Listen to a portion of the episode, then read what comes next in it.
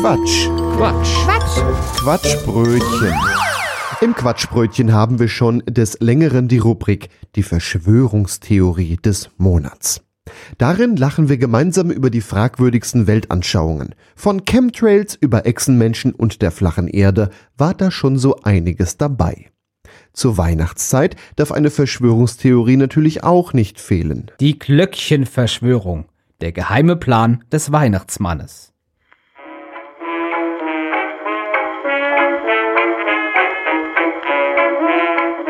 Es rankt sich eine skurrile Theorie um die mysteriösen Glöckchen, die der Weihnachtsmann an seinem Schlitten befestigt.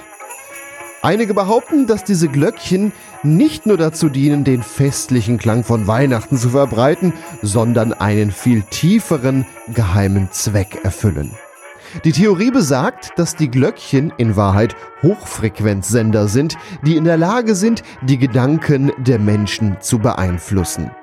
Der Weihnachtsmann soll demnach jedes Jahr, während er die Geschenke verteilt, Botschaften in die Köpfe der Menschen senden, um ihre Vorlieben und Verhaltensweisen zu steuern.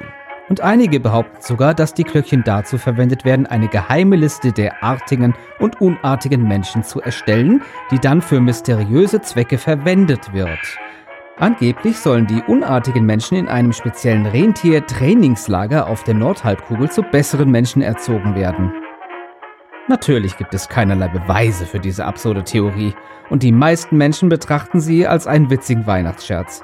Doch für einige Verschwörungsenthusiasten ist die Vorstellung, dass die Glöckchen des Weihnachtsmannes mehr sind als nur festliche Dekoration ein faszinierender Gedanke. In der Zwischenzeit bleibt der Weihnachtsmann selbst schweigsam zu dieser angeblichen Glöckchenverschwörung und genießt die festliche Zeit in seiner Werkstatt.